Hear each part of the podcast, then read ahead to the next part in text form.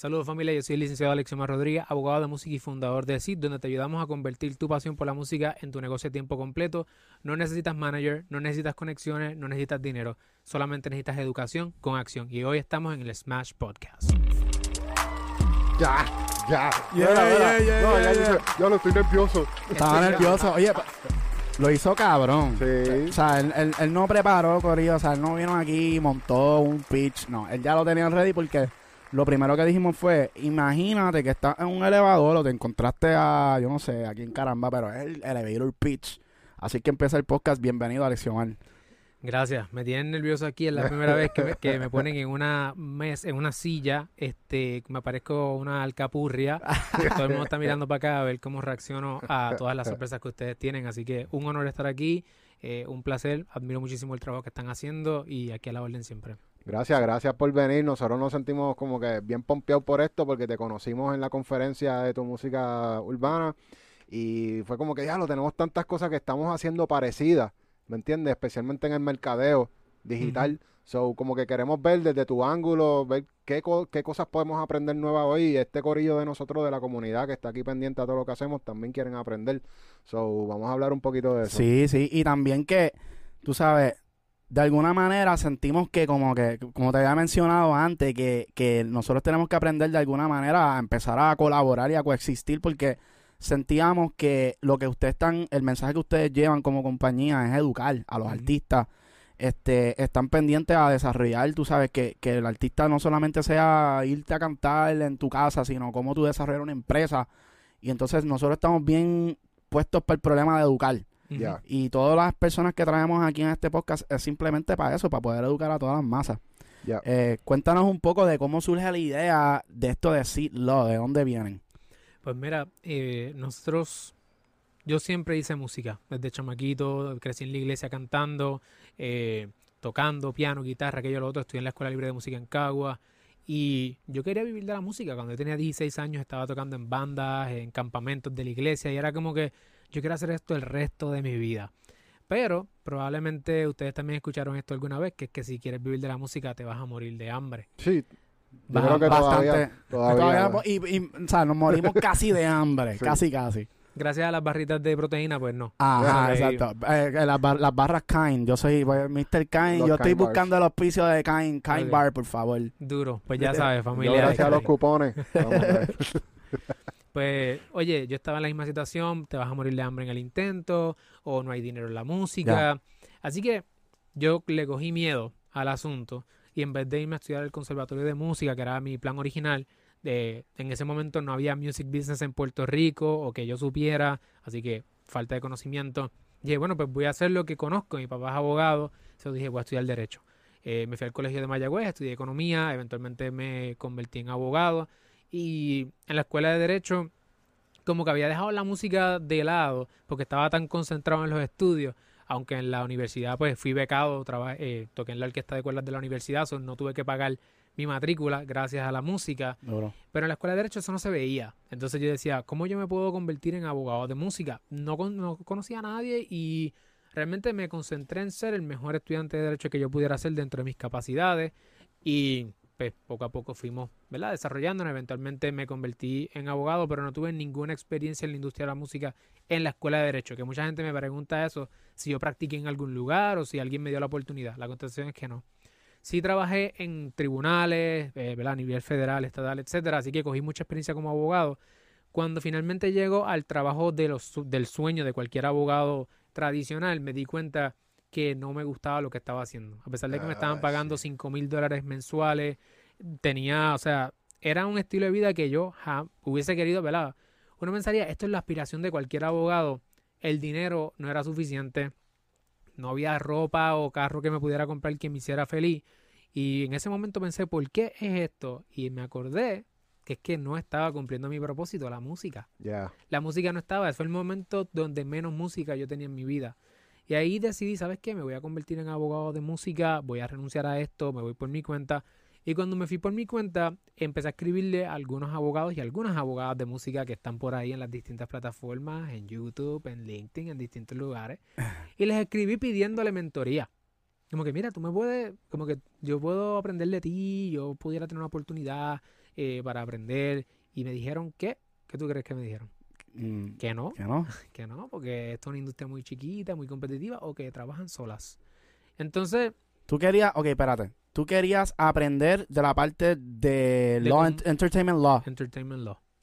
Y con no tenía, alguien que trabajara en la industria. so, y ahí volvemos al mismo problema de que los que ya están haciéndolo no quieren dar mentoría. Exactamente. Y eso nos pasa a todos dentro de la industria de la música. Y a los abogados también. Así que si usted piensa que porque yo soy abogado, el camino fue distinto, no. Porque de la misma manera que un productor a lo mejor busca mentoría de otro productor o un artista de otro artista y se lo niegan, a los profesionales y ejecutivos de la industria le hacen lo mismo. ¿Y por qué tú crees que pasa eso?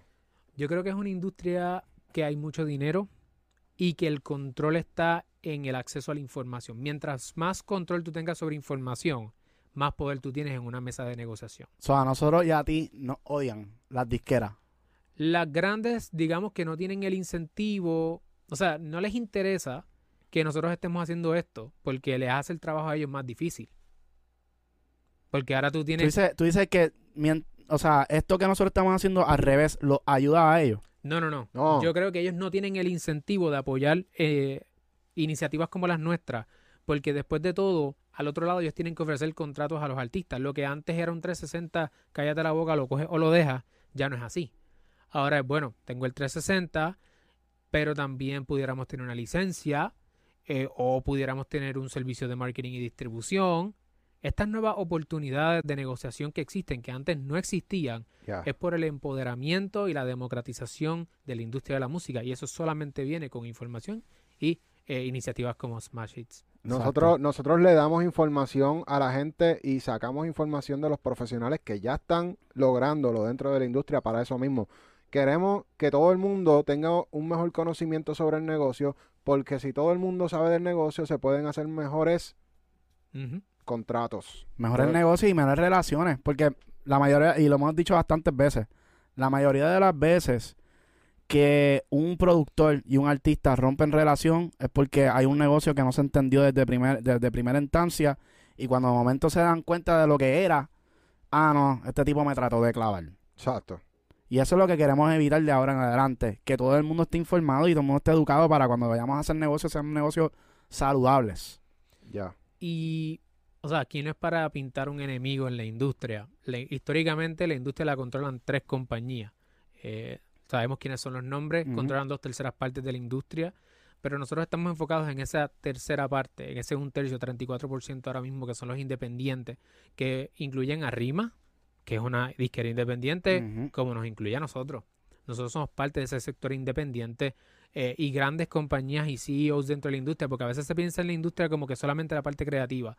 Hay necesidad de ejecutivos puertorriqueños en estas corporaciones. Hay necesidad de ejecutivos latinos tomando decisiones en Netflix de qué música se va a poner, eh, music placement. Hay oportunidades para empresas de tecnología en la industria de la música. Pero como no se ve como un negocio, como no se ve como una industria desarrollada, seguimos pensando en que vivir de la música es cantar en un coffee shop los domingos. Eso no es la industria de la música.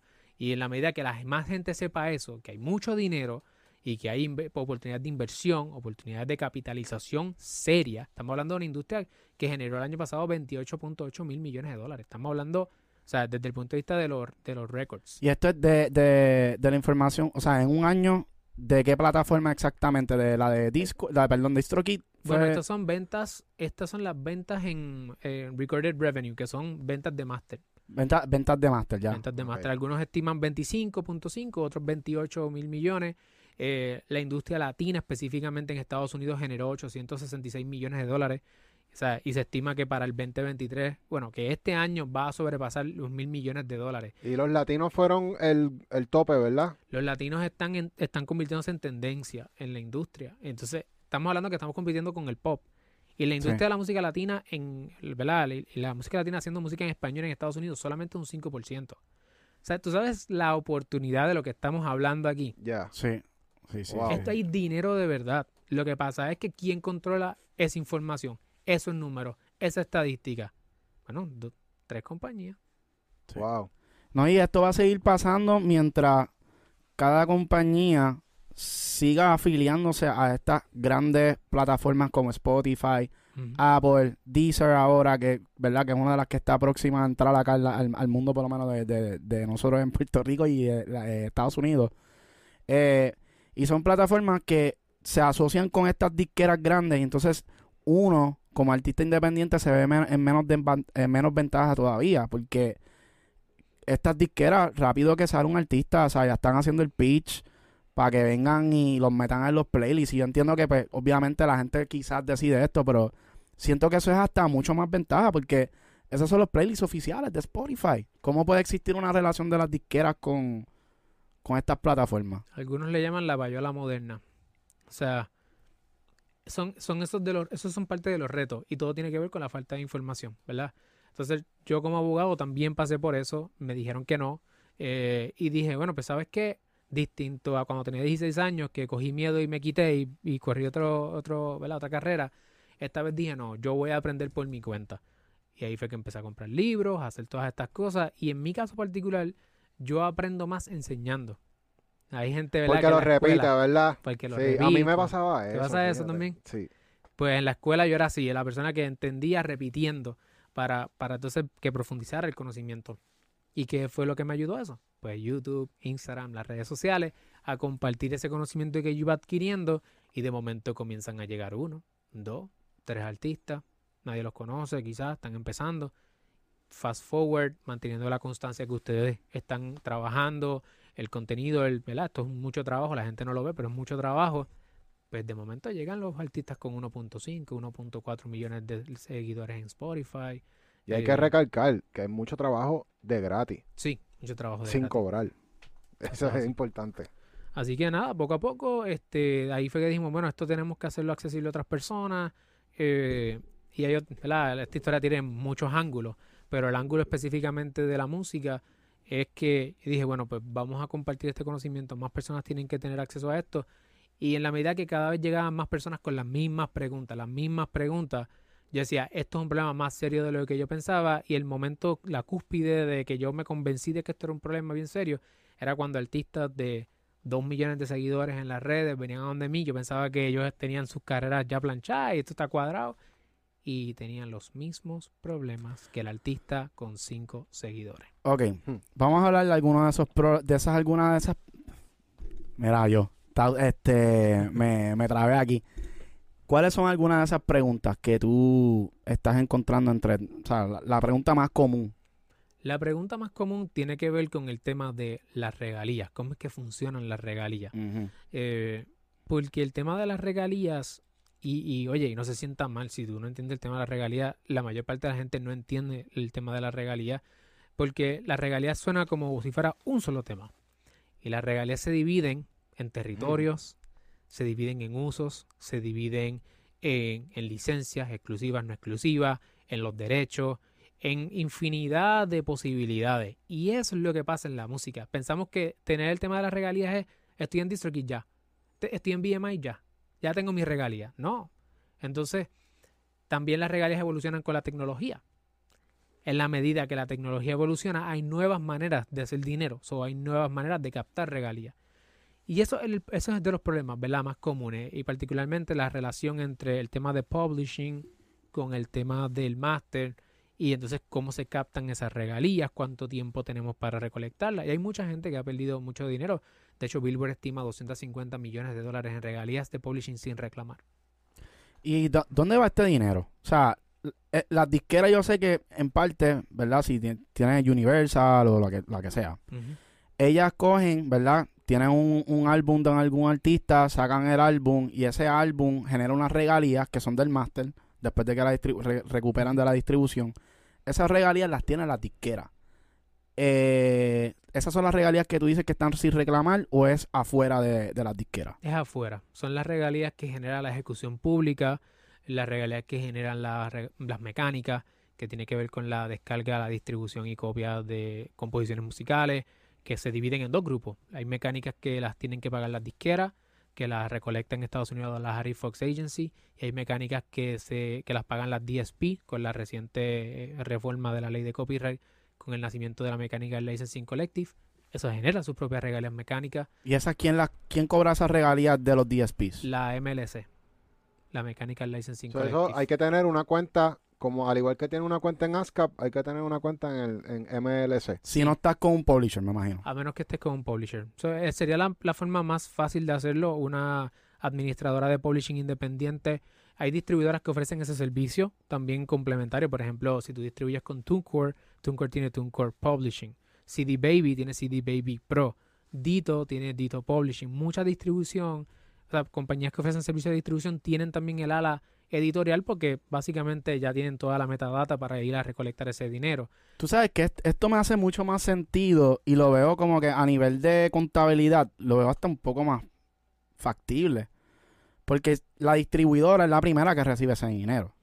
Entonces, si tú tienes una disquera propia, yo no sé cómo funciona, obviamente, estas otras plataformas. Yo tengo experiencia con DistroKid, que tú puedes crear tus splits dentro de la misma plataforma. Igualmente puedes exponer eh, si tienes inversionistas, si tienes algún este recoup, la- la- la- el dinero que Sí. tienes que recuperar, lo puedes poner. Eh, yo siento que al tú tener publishing dentro de tu misma plataforma, eso debería como que, o sea, tú puedes distribuir tus regalías dentro de la misma plataforma o no. En el- cuando las ofrecen servicios Sí, de administración, sí. sí. Si tú tienes un DistroKid, todo eso que tú estás hablando, esas herramientas poderosas, tienen que ver solamente con el master. Exacto. So, tú necesitas una editora independiente como Songtrust para bregar con toda la parte del publishing. Pero estamos hablando de que no tienes que ir a ASCAP Publisher para recolectar la segunda parte de las regalías de ejecución pública, que se pierde muchísimo dinero ahí. Las regalías mecánicas, tú no tienes que tener una cuenta en la Harry Fox y en la MLC si tienes una editora como Songtrust. E igual mane- e de igual manera, si tú tienes eh, una administradora de publishing, tú no necesitas tener tampoco alguien que vaya a recolectar esas regalías en YouTube cada vez que hay sincronización. O si tú diligencias tus placements, hay muchos marketplaces donde tú puedes poner tu música, sale un comercial, te pagaron 5 mil dólares, 10 mil dólares por un anuncio, lo que fuera, y tú estás generando ese dinero, tú le dices a Songtrust o la editora que tú quieras, mira, ese tema, aquí está la información para que vayas y me administres ese dinero. Y ellos se encargan de recolectarte todas esas regalías de publishing. Yo creo que esa es la clave para Sí. lo- los independientes que no tienen nadie por ahí que vayan con Songtrust. Como que siento que es una manera para, para que uno pueda de verdad recuperar el dinero que uno tiene en la calle. Porque Sí. nosotros- Eso o, o lo- o la otra opción que tú dijiste que es tener Harry Fox y el eh, MLC, ¿verdad? Sí. Sí, por eso te va a tocar a ti ir a llamar y buscar esos chavos. Esa es la parte. La parte es que a veces uno quiere todo el pastel, pero hay un trabajo de cocinarlo, de meterlo en el horno, de velarlo, y al final se te puede quemar. Entonces es mejor buscar a alguien que se dedica a eso y que se queda con un por ciento. Usualmente las administradoras cobran un 15%, eh, pero se van, a, se van a encargar de recolectar eso. Y recuerda esto, estamos hablando de Estados Unidos. Ellas son sociedades de gestión colectiva, este, la MLC y la Harry Ujú. Fox, pero existen sociedades de gestión colectiva en todos los países. ¿Tú vas a hacer eso en todos los países con las sociedades de gestión Hmm. colectiva? I don't think so. So, ¿qué Wow. tú haces? La tienes a ella, ella te cubre ella o cualquiera otra, ¿verdad? 192 países eh, y ella se encarga de hacer ese dinero, eso por ti. Sí. Yo lo que, o sea, nosotros es un hemos- hackeo, es un hackeo. es- está cabrón, pero yo lo que digo es que a mí lo que me molesta es el, el, el simple hecho de que exista como que el sistema de, de, de tanto middleman, porque literalmente Spotify tiene que pasarle a la distribuidora, de la distribuidora tiene que pasarle al dueño de master, del dueño de master tiene que coger, si tienes publisher, pasárselo al publisher. Y de ese publisher te va a coger otro canto más y te va a dar el dinero a ti. Y cuando tú vienes a ver lo que te estás recibiendo es migaja. Pues, o sea, tienes un punto de que hay mucho middleman, es, es cierto, pero también cada vez es más, o sea, hay que traquear la información. Y entonces, pues en este caso la pregunta es si un artista se quiere dedicar a hacer arte o un compositor a ser compositor o se quiere dedicar a recolectar regalías. Esa es la parte que es un poco compleja por la tecnología que requiere. Tú tienes que traquear esa canción. Cada vez que suena esa canción, tú tienes que estar ahí. Y por ahí vienen los NFTs. Pero it doesn't make Para eso. sense, como quiera. O sea, yo entiendo porque o sea, el sistema se inventó cuando no existían las computadoras. Definitivo. Y lo que existía era pues, un papel y alguien venía y sacaba números por aquí y por allá. Pero con toda la tecnología que hay, con una base de datos que como que diga, mira, esto viene de aquí, de aquí, de allá, bum, bum, bum, bum, ya reparte por ahí para abajo, es como que debería ser así de fácil. Sí. Como tú creas una cuenta en un lugar nada más, como artista, someter la canción y ya que los mismos DSP se, se dedican a pagarle a los compositores y al dueño master. Mira, ya aquí está el bizcocho. tienes razón, tienes un buen punto. Hay que ver si con el tiempo, o sea, en la medida que nos vamos moviendo hacia el futuro, una de las cosas que uno puede ver es que antes la manufactura de la música estaba en manos de las disqueras, ¿verdad? Ahora tú lo puedes hacer con un GarageBand en tu casa. Sí. Exacto. So, ahora, ese, ese renglón de manufactura en la línea de negocios de una canción, ya la disquera no es tan importante como antes. De hecho, la gente de Spotify dice que eh, Jennifer Waltz, creo que se llama ella, Head of Partnerships de Indie de Spotify, ella tiene una cita en un white, en un white paper que ella dice que cualquier persona que está distribuyendo su música es un label. So, todos nosotros, si hacemos música, somos labels. So, ya esa parte no está ahí. Ahora, lo próximo es distribución. Ahora tenemos distribuidoras independientes, ya no necesitamos tener las grandes para llegar a nuestros fans. Lo próximo entonces es que la captación de las regalías. So, yo creo que se va democratizando, cada vez la tecnología lo hace más posible y quién sabe si de aquí a 10 años tenemos un solo portal donde todo el mundo recolecta desde ahí. Sí. Amén. Yo pienso que, que la tecnología de los NFTs nos vamos a, se va a encaminar hacia eso, a que ya desde tu mismo Pro Tools, tú cuando exportes el tema, ya te salga con un ID. Distribution. Y que, y que si quieres cambiar en algún momento, qué sé yo, la... Si quieres cambiar este el, el, el, el, el máster, por ejemplo, y te da la gana de editarlo, que no tengas que coger y someter otra vez el tema, porque para mí también eso es otra cosa, que como que te lo hacen tan difícil. Ah, somete aquí, si tienes que cambiar, pues tienes que hablar, llamar o, o, o orar o algo, no sé, como que para que el tema te lo cambie, ¿entiendes? Como que te lo hacen bien difícil, Sí, puede ser. Es un, un sistema bien arcaico. definitivamente. Sí, sí. sí. ¿Tú crees que estamos hablando, esto es un tema bien interesante, me, me- gustó y, y hace poco tuvimos una conversación con alguien que, no- que siento que es como un tema bastante mm, que se presta para tirar mucho hate, pero a la misma vez como que siento que es un buen tema para hablar. Es un artista necesita un manager. La contestación es que sí y que no. ¿Verdad? Eh, y es lo siguiente. Una empresa necesita un director ejecutivo. O un CEO o un presidente. Sí y no, depende. ¿verdad? Depende de qué empresa estamos hablando. No todos los artistas son iguales. eh, y no todos los managers son iguales. Hay mucha gente que piensa que tener un panita que venga y me maneje la carrera es tener un manager. Eso no es tener un manager. Un manager se supone que tenga unas capacidades mínimas de maximizar la explotación comercial del artista y su marca. Eso incluye todo el tema de las regalías que acabo de mencionar, que un montón de gente tiene preguntas sobre las regalías. O sea, que eso es un tema que el manager más vale que se eduque. La parte legal, porque el manager usualmente es el middleman que entonces controla quién es el abogado que yo voy a contratar, el CPA que yo voy a buscar para llevar la contabilidad de- del artista, las estrategias de marketing, publicidad que tenemos online y offline, PR, eh, organizar legalmente al artista, porque si tú eres un artista del calibre de Osuna eh, o cualquiera de estos artistas que son artistas que ellos son su propia empresa, tú necesitas entonces trabajar con la parte legal de cómo organizar esa empresa. Después tú tienes que buscar la parte de cómo tú vas a conseguir nuevas oportunidades de monetización con marcas, endosos. Eh, o sea, tú empiezas a tirar, esto es un CEO de cualquier empresa. Entonces, mi, ¿cómo cobra el manager? Primero son las responsabilidades que tiene un manager. Si tú eres un artista que tiene 100 followers, ¿tú necesitas un manager? O sea, una pregunta para, ¿verdad? Para que tú pienses, número uno. Número dos, de ¿cómo cobra el manager? El manager cobra usualmente un 15 o un 20% de todos los ingresos que genere el artista, el talento. Vamos a llamarle talento porque puede hacer de todo. Un contrato que dura 3 a 5 años.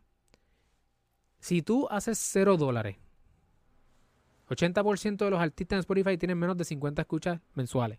O sea, que estamos hablando de que el manager tiene que buscar bien quién es ese artista, ese talento, y que de ese 15 a 20% que él recolecte, él pueda tener suficiente ingreso para dedicarle todo su tiempo, toda su energía a ese talento. Porque el talento es celoso. El talento no quiere que tú me manejes a la... No, porque entonces esos conflictos, ¿verdad? Yep. Si tú pretendes eso, una relación profesional con un manejo, mi pregunta es, ¿tú necesitas un manejador ahora mismo? Esa es la segunda razón. Y la tercera de mi postura es que un artista que está buscando un manager es un artista que está puesto para fracasar en la industria. Porque si tú estás buscando, tú estás joseando que alguien crea en ti, tú no crees lo suficiente en ti. Si tú estás buscando estas oportunidades de que, ay, si alguien me reconociera, yo necesito solamente a alguien. Ya las personas que he conocido que siempre están buscando algo o que esperan que alguien venga a salvarle, usualmente son las personas que tienden a fracasar. ¿Por qué? Porque no asumen responsabilidad de su trabajo, de lo que tienen que hacer y viven, ¿verdad? El pie in the sky, viven en una nube, eh, viven en una película y siempre se creen que son los, los próximos estos o los próximos los otros. Un manager te busca porque tú eres el primer tú. Sí, ellos, ellos son como, como, eh, como lo- la gente que está buscando oro. O sea, Gold diggers. exacto, son como... Scouts. es más o menos, más o menos, más o menos como un tipo de gold digger. O sea, literal. O sea, eh, tú, tú no vas, como tú me estabas explicando ahorita algo que me, me gustó mucho, que era el, el CEO de Walt Disney. Sí, Bob Iger. Ah, Ok, pues me encantó esa historia que tú estabas hablando y si la puedes obviamente Sí. contar porque siento que, que los chamaquitos, o sea, no están ready todavía y, la, y es la mayoría. Yo sé que... Sí, hay muchos chamaquitos que los están filmando porque ya tienen un tema sonando, ¿me entiendes? Como que, ¿por qué filman? No, todavía no, no están ready. Explícanos un poquito de eso, de, de la filosofía lo del, de Walt Disney. Pues por en respecto al punto, el segundo punto de verdad de que el manager, bueno, el- entre los puntos que mencioné que el manager es un CEO. Cuando tú ves compañías grandes, Fortune 500, o sea, compañías que son como Walt Disney, Nike, Apple, los CEOs de estas compañías son unos magnates del negocio. ¿Verdad que sí? Y son personas que usualmente la manera en que cobran es que tienen un salario multimillonario, número uno. Y número dos, cobran bonificaciones y hasta tienen acciones sobre eh, el negocio. ¿Qué significa eso? Que lo que la meta del mana de ese CEO es maximizar ¿verdad? la comercialización y la explotación de esa compañía. ¿Tú te crees que un tipo como Bob Iger, que es el CEO de, el ex CEO de Disney, lo pueden buscar? El tipo fue el que hizo mucho de lo, hizo el brokerage de meter a Marvel y Fox y un montón de estas compañías dentro de Disney, que puso a Disney donde está ahora, Star Wars y otras. Y que Disney ya existía y estaba Y que corriendo. Ya existía una compañía. Y o él sea, fue el que mandó a sacar todos los de estos de Netflix. Eh, bueno, eh, par- como parte de la compra de estas propiedades intelectuales, de estos assets, lo que termina pasando es que hay unas licencias que se vencen y se expiran, y cuando se vencen y se expiran esas licencias, pues hay que reverten a su dueño, y pues en este caso Disney. So, Disney lanza Disney Plus, todo este revuelo, ¿verdad? O sea, Disney era Disney hace unos años atrás, hoy Disney es más grande que nunca, y tiene un poder mediático salvaje, ¿verdad que sí? Eso lo hizo este tipo, Bob Iger. Y si ustedes salen la historia de él, en muchas ocasiones, uno dice, diantre, pero ¿y cómo este tipo llega a convertirse en ese CEO? Hoy día, él no se iría a una startup, salvo que sea como que, qué sé yo, pro bono, o porque él simplemente por amor al arte. Tú no vas a conseguir un CEO como ese manejando una empresa un, un mes al vez, por decir algo. ¿Verdad? Porque, porque no están en el mismo calibre. Entonces, si un, si un manager tiene la capacidad de llevar tu empresa de la misma manera que Disney fue de donde estaba a donde está hoy, tú quieres ese tipo de CEO en tu empresa, tú quieres ese tipo de manager como artista, pero ¿dónde tú crees que tú vas a conseguir o cuándo vas a conseguir ese, ese manager? Cuando tú des el palo. Cuando tú seas Disney. Entonces, si tú eres una tiendita que lo que vendes son, y te voy a hablar claro, o sea, si tú haces menos de 20 mil dólares al año, tu manager lo que va a cobrar es un 15, un 20 de eso. Eso no da para vivir. No da. 50 mil dólares, no da. 100 mil dólares, oh, 15 mil, 20 mil dólares al año. Ah, el manager está muriendo de hambre. ¿Tú me entiendes? Entonces, si tú mismo no tienes dinero para vivir, ¿cómo tú le vas a pagar al CEO de tu empresa, tú como artista, que es tu manager, suficiente dinero para que esté incentivado para trabajar y comerse el mundo por ti? No hay manera. Por eso es que hay tantos proveedores de servicios que dan el llamado e-manager. ¿Verdad? Y a nosotros nos los han pedido un montón y yo les he dicho a todo el mundo que hasta ahora no voy a hacer eso. Que es, yo soy un consultor, te hago un plan estratégico de cómo tú vas a correr este próximo, próximo trimestre. Coge este, apunta eso por ahí si es una buena idea para ti de negocio. Y tú empiezas a darle consultoría a distintos artistas. Tú no eres su manager, pero tú le haces el servicio de un manager digital. O sea, tú le vas diciendo qué hacer. Eh, pero la verdad, la verdad es que si tú eres una persona que depende de que tengas a alguien de que te diga qué tienes que hacer o lo que no tienes que hacer, tú no conoces tu negocio. Y si tú no conoces tu negocio, una vez que esa persona se salga, tú vas a fracasar. Right. Se lo ganó, Corillo. ganó. Yo En estaba, verdad- estaba loco por zumbarle hace rato. Tacho, ¿qué, qué? Está loco. Tú sabes que algo que tú dices ahí para mí es, es- es clave ahí. O sea, es clave Muchos chamaquitos no- nos escriben todo el tiempo, ah, fírmenme. Fílmenme. Tú sabes, tú ni, ni siquiera tienes una relación conmigo como para tú decirme, fírmame. Es como que firmar con una disquera, firmar con un manager, firmar con quien sea, aunque no se supone que todavía lo hagas. Si lo vas a hacer, asegúrate mínimo que tú tengas una relación con, una- con esa persona, que esa persona casarte. por ti. Es como casarte. O sea, tú ves a una muchacha y tú de la primera dices, me voy a casar contigo. A lo mejor hay Bueno, gente yo que conozco unos cuantos que se. Y Súper súper- solo que se mudó a los tres meses. y, y- y de- pero la probabilidad de que sea una situación, digamos, que traiga unos problemas, Ah, cuando la gente vive así por ahí, pues probablemente, a menos que tú te conozcas bien a ti mismo, ¿verdad? Pero si tú no conoces para nada a la persona, tú no te casas de un día para otro. Ya. Entonces, ¿cómo tú vas a cederle todos los derechos de tu propiedad intelectual a alguien si tú tan sin, sin lo conoces? A nosotros a cada rato nos escriben, fírmame, quiero firmar contigo, aquello, lo otro. ¿De qué? ¿Para qué? O sea, ¿cuál es tu proyecto? La gente, colabórame.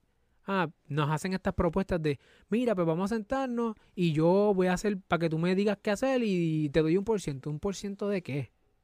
¿Un por ciento de qué? O sea, en, y no, y te lo estoy diciendo a ti, artista, productor, creativo. Gente que de verdad tiene la capacidad para aportar a tu trabajo. Gente como el equipo de Smash, gente como nosotros en Seed. Nos sale más, eh, no es nada de rentable trabajar contigo en la etapa en la que tú estás y no te conviene. Los otros días un artista me dijo, yo te doy, tú me sacas de ese contrato, yo te doy por ciento del catálogo. Yo le dije, pero es que eso va en contra de nuestra ética. Yo no voy a coger nada de tu catálogo, además que no vale nada. No vale nada. Más vale que me pagues a mí la hora, como me pagan mis clientes, hago más dinero que lo que tú haces en seis meses de regalía. Ya. Entonces, hay que, hay que pensar como, ¿verdad? Una persona de negocio y entender que hay que respetar el tiempo de gente como ustedes que son profesionales en lo que hacen. Y ahora, un tema que nosotros escuchamos en la conferencia de tu música urbana fue manager versus business manager. ¿Cómo? Ay, porque salieron hablando, no, tú no necesitas un manager, tú lo que necesitas es un business manager, ¿me entiendes? Como que, La diferencia. ajá, Donald Passman en su libro All You Need to Know About the Music Business hace la distinción entre ambas figuras. Y el business manager tiende a ser una persona, tiende a ser una persona con formación en finanzas y contabilidad que administra, es casi un CFO, un Chief Financial Officer. Familia, esto es empresarismo, así que yo les estoy hablando con conceptos de negocio. No, y nosotros le decimos a nuestra gente que tienen que aprender inglés, porque en la industria se habla Sí. inglés Sí. y muchos de los términos son en inglés. sí. Pues un CFO es como si fuera el tesorero de una empresa. Eh, so, el business manager usualmente cobra, ¿verdad? Ya sea un empleado de la empresa o cobra un 5% usualmente según Passman. Yo no he trabajado con business managers, yo he trabajado con personal managers y lo voy a explicar ahora la distinción. Pero una persona que brega con las finanzas del negocio. Si tú necesitas una persona que trabaje con las finanzas de tu negocio, nosotros somos una empresa que, ¿verdad? Llevamos un tiempo y yo no necesito un CFO. Así que si tú eres un artista y tú no estás generando 100 mil, 200 mil, medio millón de dólares al año y tú ya tú piensas que necesitas un business manager, creo que estás getting ahead of yourself. Estás muy, estás, estás over your- eh, estás way over your head. Tienes que bajarle. Un manager es una persona, el personal manager, que es el que hemos estado hablando hasta ahora, que brega con, es la, es la pared, el intermediario entre el artista o el creativo y el resto del mundo. Ese es el personal manager. Ese es el personal manager. Que ese es el manager que todo el mundo conoce. Ah, este es mi manager. Pues mi manager es el que está conmigo y yo soy creativo y él se encarga de todo lo demás. El CEO. So, el business manager sería más como un CFO dentro de un organigrama eh, corporativo. Ahorita te mencioné que existe, ¿verdad? Tú, tú podrías hacer, porque lo que pasa es que mucha gente piensa que en algún momento o del principio de tu carrera necesitas un manager. Y ellos ven al manager como esta figura como que está encima tuyo. Y yo siento que no necesariamente tiene que ser así. O sea, yo creo que hasta Yankee es uno que sí tiene a su, creo que la esposa es la que, la que maneja esa área, o sea, como manejo. Mm. Pero yo lo siento a él como un, un CEO. Y él tiene personas que se dedican a manejar ciertas áreas de su negocio. Igualmente, yo pienso que esa debería ser la mentalidad del futuro artista. Tiene que ser un empresario. Desarrollate, aprende el negocio para que no te cojan de bobo, para que tu mismo manager tampoco te coja de bobo, para que tu business manager tampoco te coja de bobo. O sea, es una protección que te va a durar de por vida y desarrollas tu proyecto como tú quieres. No, no estás a términos de otras personas. Muchas veces los artistas se quejan que, que tienen que hacer cosas que no les gustan. aprende tú mismo y edúcate. Y eventualmente, como tú dices, un manager, pues podría ser, tú sabes, yo lo veo más, un poco más abajo. No lo vería como un CEO, sino lo pondría más como un manager dentro de mi compañía. De- estoy de acuerdo contigo en el sentido de que un tipo como Yankee es el big boss por una razón. El tipo es el negocio. Y cuando tú eres el negocio, tú eres un tipo como LeBron James, como Stephen Curry en el baloncesto, el jefe eres tú, los demás son tus empleados. Así que aún el CEO de tu empresa, siendo el manager o simplemente el manager trabaja, administra una parte de tu empresa, a lo mejor es un VP de operaciones o ya. un VP de marketing, tú tienes que estar en ese nivel para que tu relación con tu manager sea de que tu manager trabaja para ti. Pero el chamaquito que está, fírmame, fírmame, fírmame, tú eres un esclavo de ese manager. Y los he visto, los he tenido que sacar de contrato en múltiples ocasiones. ¿Por qué? Porque hacen malos negocios, porque ellos están ¿verdad? yendo a la relación doblado, no entendiendo que ellos son el negocio. Y yo estoy de acuerdo contigo. Una vez que tú llegas al nivel de Yankee, muchas veces la manager es la esposa. Es un negocio bien familiar. La gente piensa que es un negocio de pana. Muchas veces la, la misma familia la que maneja eso, Redimido, es igual. Su esposa es la que trabaja muchas de su área. Y pues sí, el manager trabaja para el artista. El artista no trabaja para el manager. Pero si tú no tienes poder en la relación, tú vas a hacer lo que ellos te digan. Ya. Es verdad, es verdad. No, y también Yankee tiene a Pina, ¿verdad? Que Pina maneja muchas de las cosas. de- Bueno, Tam- Pina ahora tam- maneja otras Ah, cosas. bueno. Bueno, Sí. Lamentablemente. eso es así. Eh, yo vi que en tu perfil de Instagram tú tienes eh, un, link de lo de lo-fi. Este, obviamente sé que eres músico, creciste en la música. A mí me interesa mucho saber sobre esto porque obviamente ya tú tienes un mindset completamente diferente al que tienen muchos productores. Tú tienes música afuera, has tenido la experiencia sacando música. ¿Cómo ha sido tu experiencia haciendo música instrumental? La música instrumental, primero no soy un productor profesional, así que Mm. eh, es cuestión de lo hago como hobby, este me ayuda a un proceso de catarsis. Uno pasa por muchas situaciones, y creo que aquí han hablado de la salud mental, eso es bien importante atenderlo y muchas veces la música es la terapia que podemos utilizar para salir de esos momentos o por lo menos ¿verdad? procesar emociones y sentimientos. Eh, esa es la razón por la cual yo hago música. Entonces es una razón bien pura eh, a, para proyectos terapéuticos míos. Y yo he ido compartiendo esta música en las plataformas. Hace tiempo no saco nada, pero eh, una de las cosas que me di cuenta es que esto es más difícil de lo que parece. O sacar música es más difícil de lo que parece, pero te puede sorprender. Me explico. Yo empecé sacando unos temas, eh, ¿verdad? Para, para entonces pasar por el proceso de registrarme yo también, porque muchos abogados hablan de tienes que hacer esto, tienes que hacer lo otro, pero ellos no lo han hecho.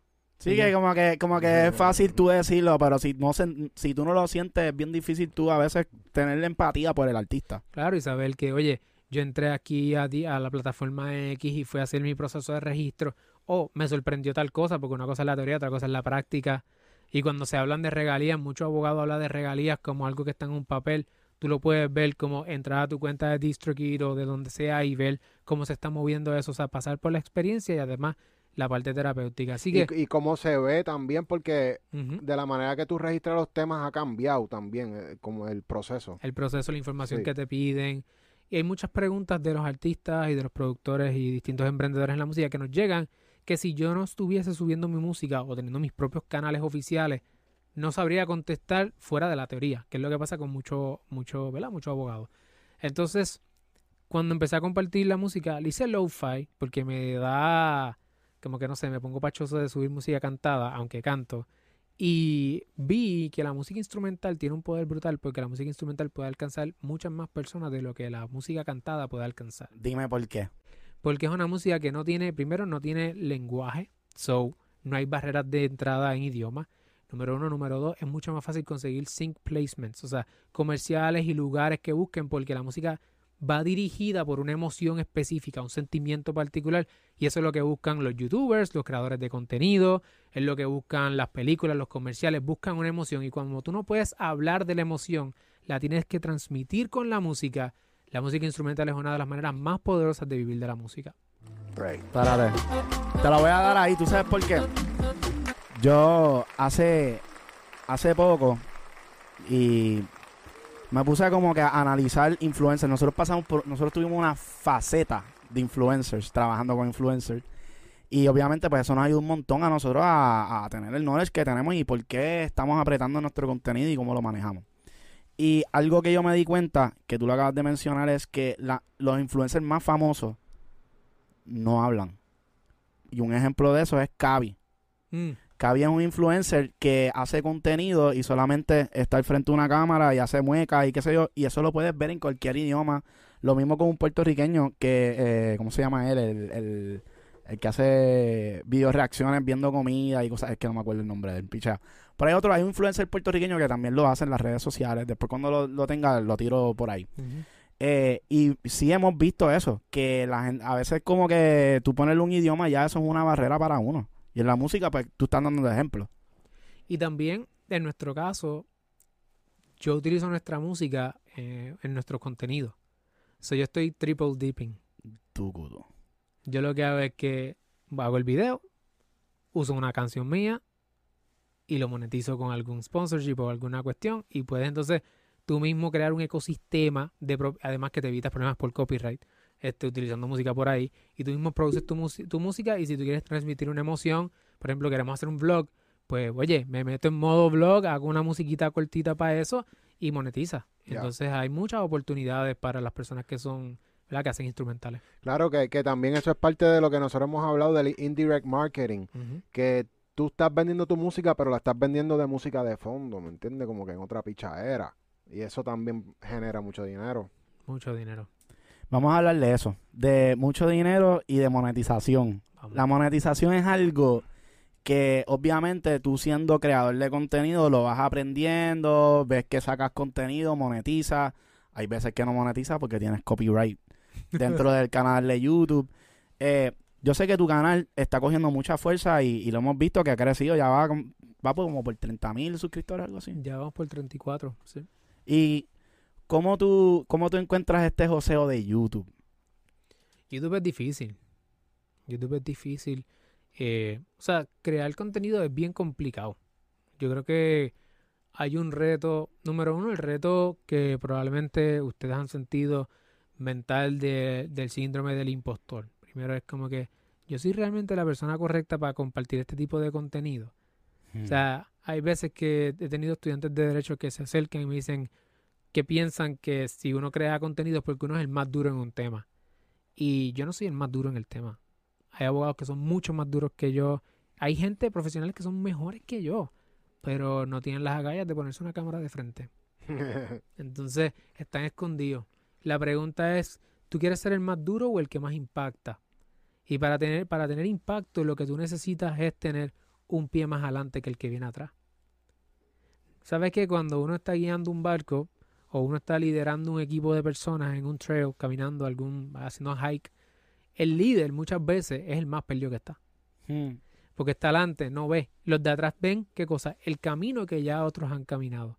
So, es más fácil tú seguir ese camino porque ya alguien pisó, ya alguien tomó el riesgo. Pero cuando tú estás adelante, tú tienes que luchar con muchas inseguridades, tú no tienes todo figure out, so, tú tienes que ir poco a poco llevando el camino. Y eso, con eso, tú estás ayudando a gente. Tú estás abriendo camino. Entonces, esa parte de no tienes que ser un experto, no tienes que ser el mejor, simplemente tienes que querer ayudar a otras personas y aportar valor, es uno de los retos más grandes y de los menos que se habla de crear contenido. Es una de las cosas que yo digo, wow, es bien difícil. Lo otro es el tema de que es mucho es como un iceberg, es mucho trabajo para abajo. Sí. O sea, hay muchas cosas que tú no vas a ver los resultados al otro día. Después hay una montaña rusa de emociones. Hay días que tú piensas que un contenido va a salir brutal y no se pega. Si te dejas, te puede afectar tus emociones y la manera en que tú te sientes contigo mismo, tu autoestima. Entonces vuelves al mismo ciclo. So, hay que tener un cuero bien duro. Este, a nosotros nos ayudó mucho la pandemia porque yo no tenía que ver a nadie en la calle, ¿verdad? Y yo hacía esto desde mi casa. Pero es bien rewarding, ¿verdad? Es bien gratificante cuando después tú vas a un programa como tu música y yo fui y yo dije, bueno, pues nadie me conoce, yo simplemente voy allí como alguien más y de momento tú ves 40, 50 personas que se acercan y reconocen el trabajo que tú has hecho y tú llevas dos años metido en un apartamento, nunca habías salido, nunca habías visto los resultados de lo que habías hecho, ¿verdad? Aunque tardó dos años comenzar a ver esos resultados en la gente Sí. y que es más impactante eh, te tengo que decir que uno cosecha lo que siembra. Así So, la primera vez que tú te, tú te diste cuenta de, de ese impacto fue en, en- en los premios. en los premios. Wow. Y nosotros fuimos uno de los que fuimos Sí. a hablar también, Sí, como sí, que, porque en verdad nos gusta lo que estás haciendo en las redes. Gracias. Ah. La verdad es que es, o sea, tomó mucho tiempo, tomó mucho tiempo porque eh, aunque uno sí tiene clientes y pues no es lo mismo, hay mucha gente, son más la gente que no son clientes que lo que son clientes, ¿verdad? Así como funciona el marketing. Pero cuando tú de momento ves estas personas que realmente te saludan y dicen, mira, gracias por esto, papi, te derrite el corazón, pero toma tiempo. Sí, toma Y si tú vives de eso, te hubieses quitado al otro día. Entonces, mientras más grande el fruto, más tiempo va a tomar el árbol en desarrollarse. Si tú quieres ver grandes resultados, hay que hacer el trabajo y entender que primero hay que echar raíces antes de dar fruto. ¿Tú empezaste a hacer contenido antes de la pandemia o durante la pandemia? Yo comencé en abril 2019, yo me fui por mi cuenta. Al principio estaba hablando de emprendimiento y propiedad intelectual sin estar en un nicho específico, estaba un poquito más amplio. Eh, y luego con la pandemia empecé a entrar a la industria, pero yo no vine a entrar a la industria de la música hasta de lleno octubre de 2021. Sí que probablemente tú, fueron como, me imagino, unos testing que tú hiciste y dijiste, ya, esto fue lo más que se me movió. ¿Y empezaste primero en Instagram, después YouTube o simultáneo? Eh, yo creo que es simultáneo. El problema que un error que cometí fue compartir el contenido de YouTube en Instagram tal cual. Cuando comencé, que era Em- vertical. que era más largo. No era- hiciste como un funnel, hiciste, Exacto. dame a hacer el mismo contenido en ambos Los lugares. tiraban los dos. Sí, eso fue un error que cometí al principio. Hay mucho trial and error, hay mucha prueba. Este, pues ya hoy día, pues, no, o sea, ya YouTube cumple una función, Instagram tiene otra función, TikTok que ahora estamos experimentando con ellos también. Eh, algo que sí aprendí es que los músicos no leen, como regla general. Entonces el blog, que una vez yo había empezado con blog antes de video, pues vi que no se movía. So, cuando empecé a hacer los videos ahí fue que Pero, empecé a ver oh, el pero no entiendo, ¿cómo que el blog no se movía? El blog escrito. Blog escrito. Ah, ya está, ya está. Sí, sí, es que ya hoy día uno está acostumbrado a blog de video. Exacto. Mira, mira, tu, Sí, tu sí. reacción es como que un El blog. vlog, Sí, vlog. el, ¿no? vi- el- vlog. el vlog. Pues la diferencia y son cosas que uno va aprendiendo de, de esto, pero crear contenido es complicado, eh, tanto interno como externo. Mira todo el equipo que hay aquí, requiere inversión. Y entonces ustedes tienen, tuvieron que aprender de cámaras, de sonido, de aquello. Bueno, sonido ya lo tenían, pero cámaras, cómo se hace sí, sí. video, color grading, cómo Streaming. llamar Sí. streaming, cómo llama la atención, el hook, los 30 segundos. Es complicadito, es complicadito. Este, pero abre puertas que de otra manera no existirían. Full. Nosotros tenemos, yo creo que básicamente la misma historia que tú. Porque Sí. nosotros esto lo empezamos justamente en la pandemia y fue por la razón de que, diablo, ¿y ahora cómo vamos a traer gente al estudio? Mm. So, entonces empezamos a mercadear. Y con las mismas dudas. Teníamos la misma Sí, sí, inquietud. Sí, pero fue un proceso porque empezamos vendiendo pistas online. O sea, ese fue como nuestra transición hacia, hacia, Lo digital. hacia lo digital. Y entonces como que poco a, co- poco a poco nos dimos cuenta, ok, las pistas no se van a vender solas, hay que hacerle mercadeo. Entonces por ahí empezó y poco a poco nos dimos cuenta, vamos a hacer el, el podcast y el podcast nos va a traer gente aquí le vamos a añadir valor al invitado y pueden salir negocios también de aquí. Claro. ¿Entiendes? Y es, es indirectamente, estamos vendiendo nuestra música, pero a través de otro, otra área. Es vender sin vender, Ya. que es lo que a la gente no le gusta, que le vendan en la cara. Cómprame, cómprame. No, es como como yo te inspiro a que compre. Es difícil po- y requiere paciencia. Yo creo que esa es la razón por la cual mucha gente, y particularmente los artistas, eh, los músicos, que quieren ver, algunos, o la mayoría, quieren ver resultados rápidos. Esto es un negocio de largo plazo, mi hermano. Yo he tenido que aprender eso a la mala. Esto es un negocio a largo plazo. Yo siempre he dicho que los artistas tienen que ser expertos en TikTok y expertos en YouTube. Mm. ¿Por qué YouTube? Porque YouTube se está convirtiendo en una plataforma social. Ya no es subes video y estás un rato. Ya nosotros estamos viendo en nuestra comunidad que hay gente que está todo el día metida dentro de la plataforma. Y se Y meten en los chats. Se meten en los chats, están en todos lados. Y yo siento que un artista tiene que comenzar a entender para qué se utilizan cada una de las plataformas, igual que como tú te diste cuenta que eh, Instagram no es para mirar long videos. La gente lo que quiere es comer mierda ahí, bochinchar y swipe, swipe, swipe, swipe. YouTube es una plataforma ya como que para tú darle contenido de, de contenido largo a las personas. Y de ahí, obviamente, nosotros lo vemos de esta manera porque nos funciona así. De ahí, obviamente, tú vienes y tiras promo por TikTok, haces recaps por allá, recaps por, por Instagram. No sé, Facebook, porque todavía nosotros no hemos entrado en Facebook. Yo no sé si tú haces Facebook. Facebook Ads. Yo uso Facebook para publicidad. Este es un reto, pero me, hasta, me da resultados. Sí. Pero Por, por el mercado. Eh, bueno, por el uso de video vertical. O sea, la estrategia que nosotros utilizamos es que Facebook tiene, es la base de datos más grande. O sea, donde más gente hay, ¿verdad? So, de ahí, recuerda, desde Facebook yo puedo targetear gente que están en Instagram. Y entonces, si tú estás en Instagram y de momento te metiste a Facebook, yo quiero ten- también tenerte y alcanzarte donde sea que tú estés. Y el contenido ahora mismo Facebook le está dando mucho alcance al contenido vertical porque quiere competir con TikTok. So, a nosotros nos ha funcionado muchísimo tener estrategias de visibilidad infinita. Dice, ese es el término que utiliza mi mentora, Vilma Núñez. Visibilidad infinita, que tú siempre tienes contenido para gente nueva, buscando gente nueva, probando intereses, segmentando por localidad, etcétera. Y luego a esa gente yo le enseño eh, contenido para ir, ¿verdad? Que conozcan más la marca y luego le hago el llamado a la acción para que compren.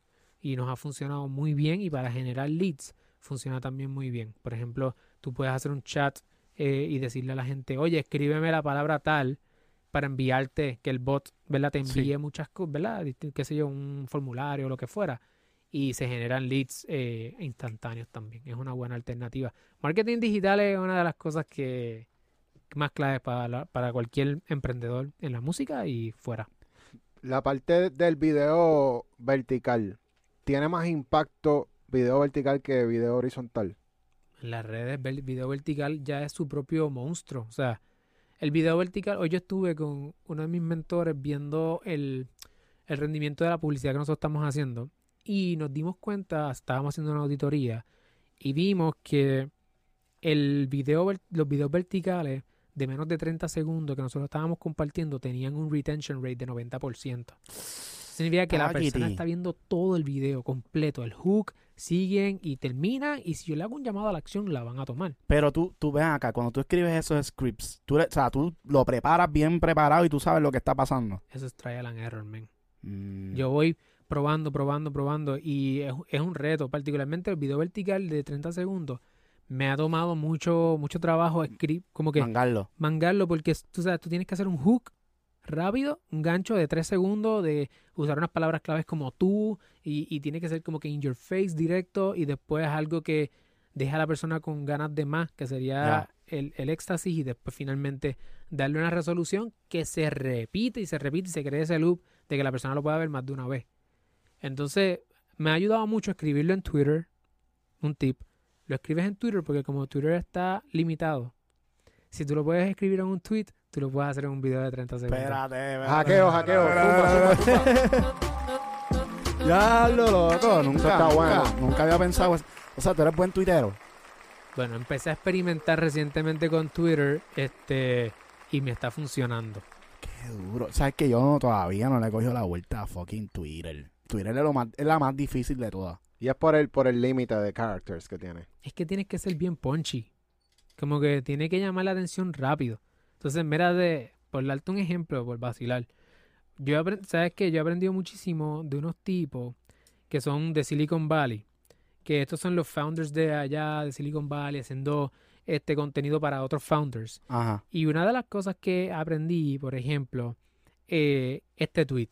En la mayoría de los pitch de Shark Tank, los jueces hacen la misma pregunta. ¿Cuál es tu costo de adquisición de clientes? Ah, esto lo leí en tu... Lo leíste el otro sí, día, ¿verdad? sí. Lo más probable es que si estás comenzando no sepas la contestación a esta pregunta, aquí te comparto cómo hacerlo.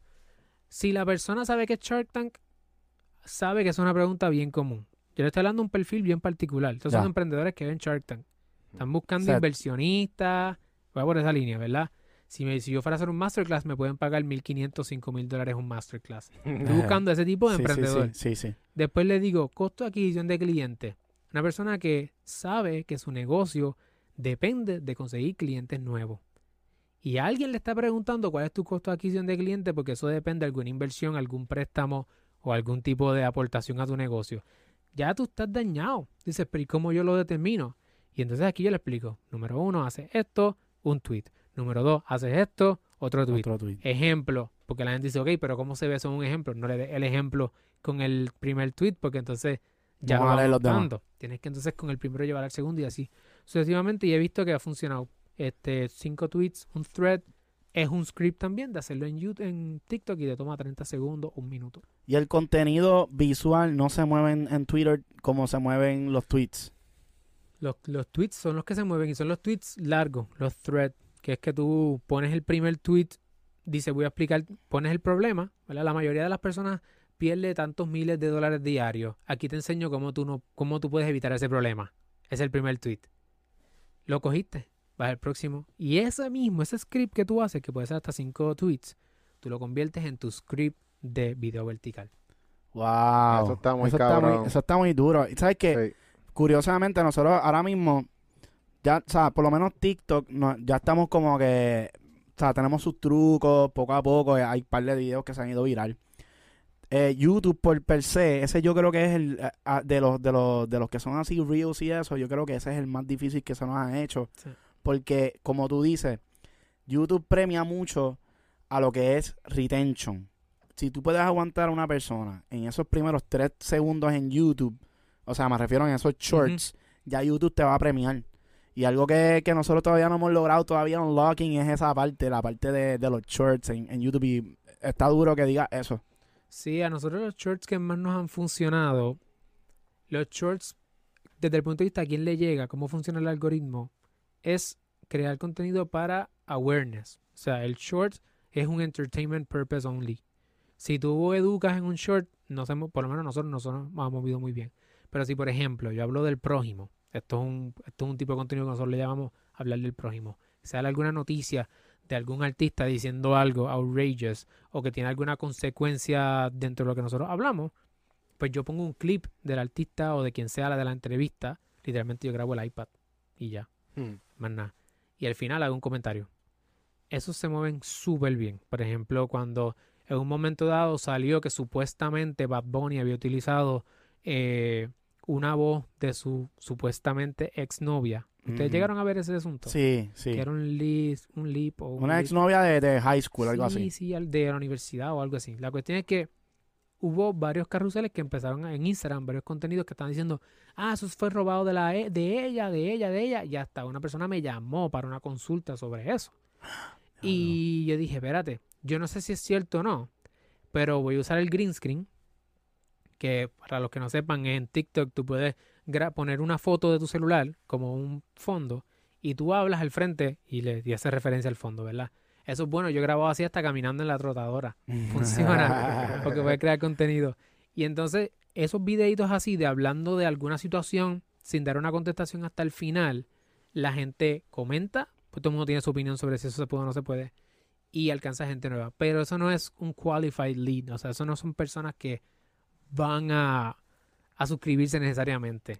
Es, es para alcance. Sí, que tú Sí, lo sí. haces para poder, para que tu marca siga saliendo y todo el mundo lo vaya viendo, no necesariamente. Es que es lo mismo en Instagram, porque en Instagram nosotros soltamos contenido y hay mucha gente que dice, ah, sí, yo los veo, pero no están suscritos al canal. ¿Sabes? Y lo mismo, Hacho, yo soy fanático de usted, yo veo todos los podcasts.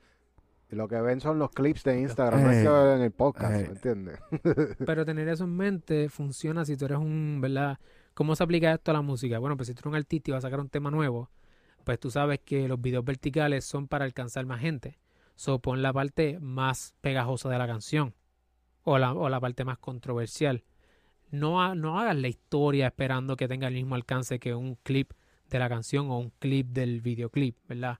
Cortito, 30 segundos, 8 segundos y que sea loopable. O sea, que cuando la, cuando la persona termine los 8 segundos, siga ahí, siga ahí, porque las personas lo van a ver pensando que sale algo más y es que se sigue repitiendo. Sí, sí, va a tener ocho más alcance barras, orgánico. cuatro barras, o sea, que no, que no sea que termine en un odd meter, ¿sabes? Tiene que ser como que coherente. que sea así. Y entonces eso te va a alcanzar más personas y después a esas personas tú le haces un retargeting con Facebook Ads, eh, diciéndole Facebook, enséñale ahora una porción, más de la porción o la historia de la canción, porque no sé si a ustedes les pasa. Para mí una canción tiene más valor cuando yo conozco la historia. A veces hay canciones que no me gustan. Eh, Veo el video musical y ahora me gusta. ¿Les ha pasado eso? Ah, sí, sí, sí, full. sí, full. Pues, o conocer la historia y ahora, como fuiste un bochinchero, pues ahora sí te gusta la canción. Pues eso es lo mismo que tú haces. Tú tiras la canción, después tú le haces un retargeting a las personas que vieron más del 75% de ese short. espérate, espérate, espérate, espérate. Vamos a hablar de esto, neta. Esto es Facebook Ads. Tú sabes que yo, o sea, yo soy, yo, yo antes usaba Facebook Ads, dejé de usar Facebook Ads por un montón de tiempo porque cambiaron la Sí. plataforma. Y me fui a Google Ads y yo soy un duro en Google Ads. ¿Verdad? Ahí me, sí, ahí me puedo ir full. A mí no me sale nada. Yo- nosotros, de hecho, o sea, nosotros crecimos nuestro canal con Google Ads. Duro. O sea, sabíamos hacer el targeting. Donde fallamos fue ahí, en Facebook. ¿Cómo carajo tú, o sea, tú tienes tutoriales de eso, de Facebook Ads? Ah, no, no tengo tutoriales. Porque yo no enseño nada que yo no me sienta suficientemente Mm. cómodo. Pero eso que tú acabas de decir es algo que yo creo que es clave. Sí, es una estrategia que nosotros estamos usando y, se- y la estamos probando eh, para nuestros contenidos y funciona súper bien. Y si, si la fuéramos a dividir para que ustedes empiecen a aplicarla, es, una es, es el funnel, ¿verdad? Un funnel es un embudo donde tú llevas desde el awareness o crear conciencia de que tú existes, la interacción, la comunidad y luego entonces la conversión. Que en este caso sería llevar a la persona a escucharlo en Spotify o comprarlo en alguna plataforma. Pues, ¿cómo, cómo funcionaría? Tú haces la parte más clickable y DJ Nelson habla de esto en un podcast con Chente. Así que shout out a DJ Nelson. Duro. Que nos escribió los Que tiene que venir para acá. DJ eso tiene que venir Sí. para acá. DJ Nelson una es un pilar. Es un pilar y, de- y tiene un, y sabe un montón de marketing. Y Duro. una de las cosas que él estaba hablando y que funciona súper bien es tú tiras el- la parte más pegajosa de la canción que se quede. Piensen en Rosalía, mano. Rosalía es una experta en marketing digital. O sea, ella coge la, la porcioncita más tiki tiki tiki tiki tiki. Oye, y eso, con eso se queda con el internet. Porque tú no tienes que saber absolutamente nada. Tú coges esa parte, la compartes, empiezas a segmentar, busca, ok, si tú suenas como, qué sé yo, este, hay mucha gente que dice que quiere ser el próximo Bad Bunny, pero ese es el primer tú, pero si tú piensas que ese es tu target market, pues tú buscas la segmentación y buscas, ok, quiero enviarle esto a personas que les gusta Bad Bunny. Que yo, digo, mala mía, que te interrumpa. Yo no lo recomiendo. Bad Bunny es un mercado demasiado abroad. Demasiado bueno. Siento que si tú eres artista, tienes que buscar algo un poco más, más nicho. Sí. Estoy completamente de acuerdo. Te podría salir una, una audiencia demasiado grande y entonces, pues el problema es que no va a haber frecuencia. Que es otra métrica que hay que medir. La frecuencia es cuántas veces le sale ese ad, esa impresión al grupo de personas que tú estás buscando. O sea, busca una segmentación más pequeña y a esas personas tú les envías el video y una vez que tienen, qué sé yo, una frecuencia de dos, que es que ya la persona vio por lo menos dos veces ese video, si tú le puedes decir a Facebook, mídeme quiénes de las personas que han visto este video han visto por lo menos un 75% del video. Y vas a hacer otra campaña y esa campaña tú se la vas a enviar a las personas que han visto ese 75% del video, donde tú puedes entonces hacer un video tomando la parte que ellos escucharon y convirtiéndola en un poco más, o tirando el chicle un poco más, ¿verdad? Es que estás casi dando un poquito la canción en pedazos. Desde lo más pegajoso a lo menos pegajoso. Perdón, y, tú, y ya tú sabes que no, dan- no han dado clic. Solamente vieron el video y ya. Tú puedes hacer el, la- el propósito de la, la- que, tú, que tú quieres medir, puede ser tanto clic, si tú quieres que ellos cliquen y salgan de, de Facebook, o tú puedes simplemente hacer que el objetivo sea video views. Ya. O sea, visualizaciones de video. Es lo que yo recomiendo y lo más que nos ha funcionado a nosotros para no sacar a la persona de la plataforma y que Facebook no te penalice. Porque cada vez que tú sacas a alguien de la plataforma, la estás sacando de la plataforma y a Facebook no le gusta eso. Y, y que como quiera, si ven el video en Facebook, ¿verdad? Genera regalía. Puede generar también regalías. So, se, se, recomienda tener el video en los dos lugares, en YouTube y en Facebook. Sí, son sistemas de monetización aparte. Por lo menos es lo que he visto y de hecho tengo clientes que han tenido problemas porque la monetización en Facebook la tienen o no la tienen y solamente tienen una. Y hay distribuidoras que están ofreciendo comprar catálogos o ofrecer servicios de distribución para monetizar en ambas plataformas. De hecho, hay distribuidoras que están, punto aparte, que están comprando contenido de creativos como los nuestros para distribuirlos y explotarlos comercialmente. Eso, es lo, eso lo viene por ahí. Wow. Sí, ya, ya. Rimas nos habló de eso también. Que, que ellos también, o sea, no sé si todavía han comprado catálogo, pero que están pendientes a eso. Pues yo tengo una clienta que tiene millones de seguidores, este, y le han hecho ofertas de del millón para arriba. Hmm. Algunas disqueras, este, slash distribuidoras ofreciendo explotar comercialmente sus contenidos y no es músico. Mm, Wow. Duro. Eso está cabrón. So, a esa gente le envía el, le haces la segunda campaña para retargetear a las personas que vieron el 75% y luego tú puedes tener un tercer video que entonces le hagas un llamado a la acción a alguna plataforma, ya sea Spotify o Apple o YouTube o lo que sea, y entonces comienzas a, a- o la misma plataforma que vean el video completo. So, tú haces un funnel de un- antes de entrar al funnel real.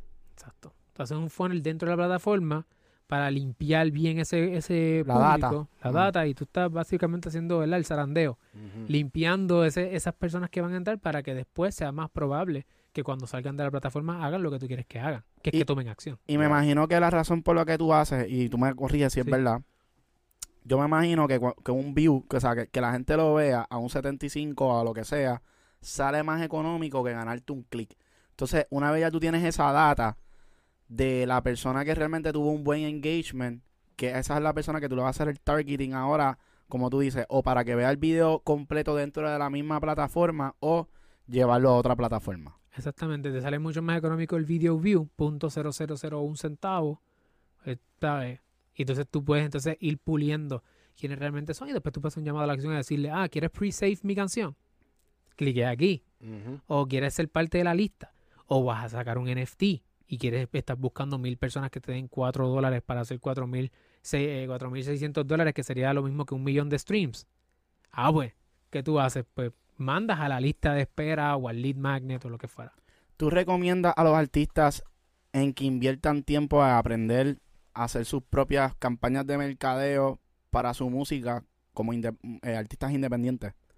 Yo creo que cualquier persona que tiene un negocio y todavía no tiene el dinero para contratar a otras personas debe aprender cómo vender en su negocio. Y la venta requiere mercadeo. Porque el mercadeo es crear el want. La, tú tienes que crear la demanda.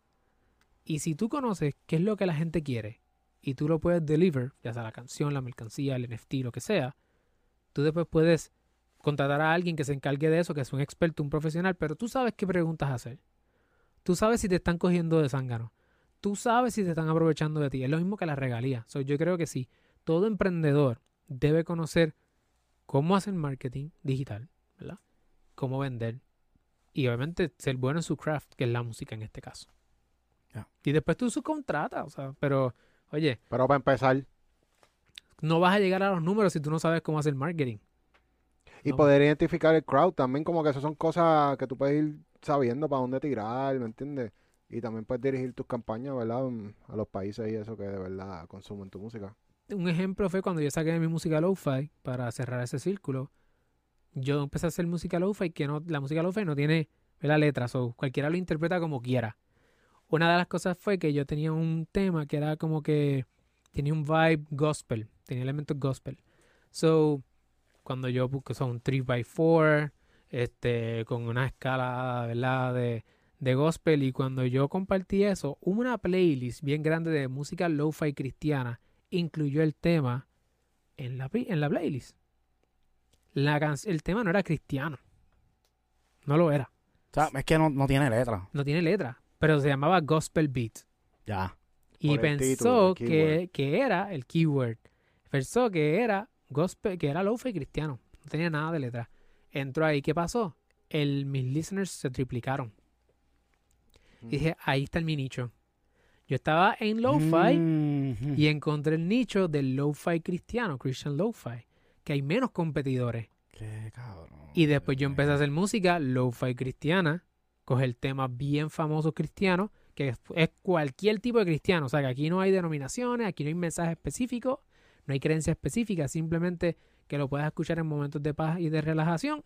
Y empezaron a entrar en, lo- en más y más playlists cristianas. Y de momento tengo un montón de temas de lo-fi cristiano en playlists por el simple hecho de que al probar identifiqué mi nicho, escuchando la audiencia y entrando por esa dirección. Probablemente a ti como artista te pasa lo mismo. O sea, que es música y la gente te va a decir, no, métete por esta línea o métete por este otro lado. Right. Papi, está rompiendo hoy. Rompiendo Diablo, las ¿cuánto bendiciones. código? ¿Cuánto código? Los códigos, corillo. Estamos aprendiendo un montón. Sí. Yo creo que esto merece part 2, part 3, part 4 porque es demasiado código. Sí, sí, sí, sí. Corillo, hacho, no, en verdad me encanta que, que que vengas con tú también con tu experiencia, porque no todo el mundo que está, tú sabes, dando la parte de consultoría del aspecto legal, tiene la experiencia lanzando música, entendiendo los procesos que son bien complejos. Y en verdad, o sea, para un artista tiene que ser bien. eh, o sea, es bien cuesta arriba. Nosotros hemos trabajado con muchos artistas y, y de verdad que, o sea, manejar una carrera sin ayuda, eh, o sea, casi, casi imposible, yo diría. Sí. No es imposible porque, o sea, estamos aquí y muchos lo están logrando. Yo creo que emprender, yo creo que lo primero que hay que tener es una tener bien claro las expectativas. Esto es difícil. Esto es bien complicado. Como abogado, como manager, como disquera, como editora, productor, no importa beatmaker, esto es complicado.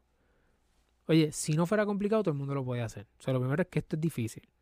Y porque es difícil, hay que entonces prepararnos para dar la batalla. Y la educación no ocupa espacio. Entonces, si nosotros podemos aprender, no tengo tiempo para aprender, no, no tienes el enfoque para aprender. Estás perdiendo el tiempo en otras cosas. Entonces, buscar la manera de si realmente esto es lo que tú quieres, si realmente, si esto es un hobby, papi, quédate en hobby, tú sabes, no hay problema con eso, pero si tú quieres vivir de la música, no, y no quieres pasar por lo que me pasó a mí, que tuve que esperar, ¿verdad? 10 años, básicamente, para poder eventualmente convertirme en abogado de música, y aún así no fue fácil, no tenía la gente que me quisiera ayudar, me daban la espalda. Al día de hoy me dicen que no a las colaboraciones. Hmm. Entonces, al día de hoy, que quien saldría beneficiado es la persona con la que estaría colaborando, porque ya nosotros nos convertimos en la plataforma número uno en Latinoamérica de lo que nosotros estamos haciendo, a, nivel de la educación que nosotros damos, Muy ¿verdad? duro. So, aún así, el ego puede ser algo que afecte a los demás. Y si tú quieres meter mano en esto y tú quieres realmente vivir de esto, tienes que mantenerte conectado con Smash Hits, tienes que aprender con nosotros, con otras plataformas también, educarte, porque sí es posible vivir de la música y no morir en el intento, pero requiere un cambio de mentalidad de pasar de artista a empresario musical. Y eso es algo que ustedes están haciendo y por eso lo que ustedes van a hacer, están haciendo y continuarán haciendo porque ustedes están creciendo exponencialmente va a tener un legado, no solamente en su familia, porque no, a lo mejor no lo ve ahora, pero de aquí a un tiempo lo vamos a ver más grande y no solamente se beneficia a su familia, sino que están ayudando a romper toda una industria. No solamente en Puerto Rico, que estamos Sí. en la conversación ahora, sino que hay todos unos países a través de América Latina es que allí ni se está pensando No hay nada, en esto. No. nada de información. Definitivamente no hay nada de información y no hay una cultura. Nosotros, Dios, mala mía, es que después me van a caer encima. No, No, es que no. hay una cultura, simplemente que, que en Puerto Rico, por, por, por la ventaja que tenemos, y hay que decirlo, o sea, Sí. tenemos una ventaja, y es que al se- estar tan cerca de Estados Unidos y trabajar con los americanos, nosotros hemos adquirido unos conocimientos que obviamente pues, nos ponen en, en, en ventaja comparado con muchos otros pero tampoco estamos siendo egoístas con nuestra cultura y con las demás culturas, sino estamos siendo, o sea, nosotros queremos ser portavoz de lo que estamos aprendiendo en nuestro proceso. Nosotros no sabemos, como igual que tú, no lo sabemos todo y todavía nos falta demasiado por aprender.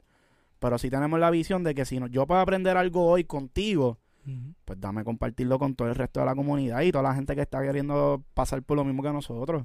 Ya. Y lo que están haciendo es cambiando el mundo. Uno no lo ve, pero había, ahí existe un antes y un después de Smash Hits. Y eso es lo más importante, el legado que vamos dejando y cómo ayudamos a otras personas y cómo permitimos, cómo dejamos el, el ego en la, ¿verdad? fuera de la puerta y venimos y colaboramos. Esto también es una enseñanza, por ejemplo, a toda esta gente que quieren vivir en una cultura de competencia y una, y una cultura de una mentalidad de mezquindad y de limitada, como que, ah, no hay espacio para todo el mundo, hay espacio para todo el mundo. Es cuestión de hacer las cosas bien y entrar a esto aportando valor. Ya. Y es algo que es bien importante. Yo siento que, o sea, esto ya es en cualquier profesión, en cualquier parte de lo que sea que tú vayas a hacer en tu vida. Mientras más tú das, más vas a recibir. Esto está hasta en la Biblia, ¿entiendes? Como que esto lo han dicho en todos lados y esto es de toda la vida. Mientras más valor tú le añades a los demás, más tú vas a recibir. O sea, se multiplica y nosotros somos, o sea, lo vemos y lo estamos sintiendo ya. Como que no somos grandes todavía, estamos como que por ahí, pero o sea, como que sí se siente y la gente está puesta para ayudar. Y hay mucha gente que tiene buena fe. Sí, Sí. nosotros eh, leemos mucho los comentarios que nos dejan en YouTube y, y nos gusta verlo y cómo, cómo impactamos gente en Cuba, ¿sabes? Nos escriben mucho. Eh, allá no hay nada de información. No, no. Eh, hemos estado con gente de Venezuela, hemos estado con gente de Colombia, de Ecuador, de México, o sea, Argentina. Hemos tenido mucho contacto y, y todo el mundo, el denominador común es la falta de información que hay en los países, ¿me entiendes? Entonces, nosotros tenemos la información y no es que la sabemos, es que la preguntamos. ¿Me Mm. entiendes? So, estamos en eso, vamos a educar a los demás, así mismo nos educamos nosotros y todo el mundo crece a la misma vez. Bueno, Corillo, podcast sumamente duro. Esperamos poder tener el, la parte 2 y seguir colaborando. O sea, yo creo que Este es el comienzo. sí, este es el comienzo. O sea, que te lo había dicho, que, que me encantaría poder hacer más contenido de, de otras cosas. O sea, no solamente, Sí. solamente el podcast, sino tenemos muchas muchas oportunidades y, y, y queremos seguir ayudando, impactando personas. Así que muchas gracias, Man. Gracias a ustedes, de verdad, el honor es mío. Gracias por tenerme aquí, abrirme sus instalaciones. Esto está a otro nivel. Así que si tú eres productor y necesitas lanzar un tema bien sólido, estamos en el Smash It Podcast. Qué duro, me gustó. Se quedó con la pauta. Me gustó, me gustó. Bueno, Corillo, ya lo saben. Este, ¿Algún mensaje que quieras darle al Corillo super solo antes de irnos? sí, estén pendientes los lunes. Acuérdense que estamos en vivo los lunes a las 11 de la mañana. ¿Qué es lo que hacemos? Escuchamos pistas. Ya. Toda la comunidad que tenemos en Discord se mete ahí, somete su pista y vamos a tener un artista invitado todos los lunes, que ese artista invitado va a escuchar sus pistas y al final del show va a zumbar un free o un chanteíto, lo que sea, pero va a zumbar en la pista de ustedes. También los martes escuchamos temas que ya estén afuera, importante, temas que ya estén afuera en Spotify, nos envían los links a través del Discord y tienen la oportunidad de entrar al playlist oficial de Smash Society que tenemos junto a John de En la Casa PR. Ya, ya. Un playlist que no lo manejamos Corillo nosotros, lo maneja la sociedad. O sea, todo el mundo vota para que entre. Vamos a acabar con las disqueras, Corillo. Vamos a acabar con las disqueras. O sea, esto es algo de todo el mundo y, y la gente disfruta y se lo, se lo, o sea, se lo goza Sí, con nosotros. sí, sí. Así que gracias, este, Alex Omar. Nos vemos hasta la próxima. Gracias. Suavecito.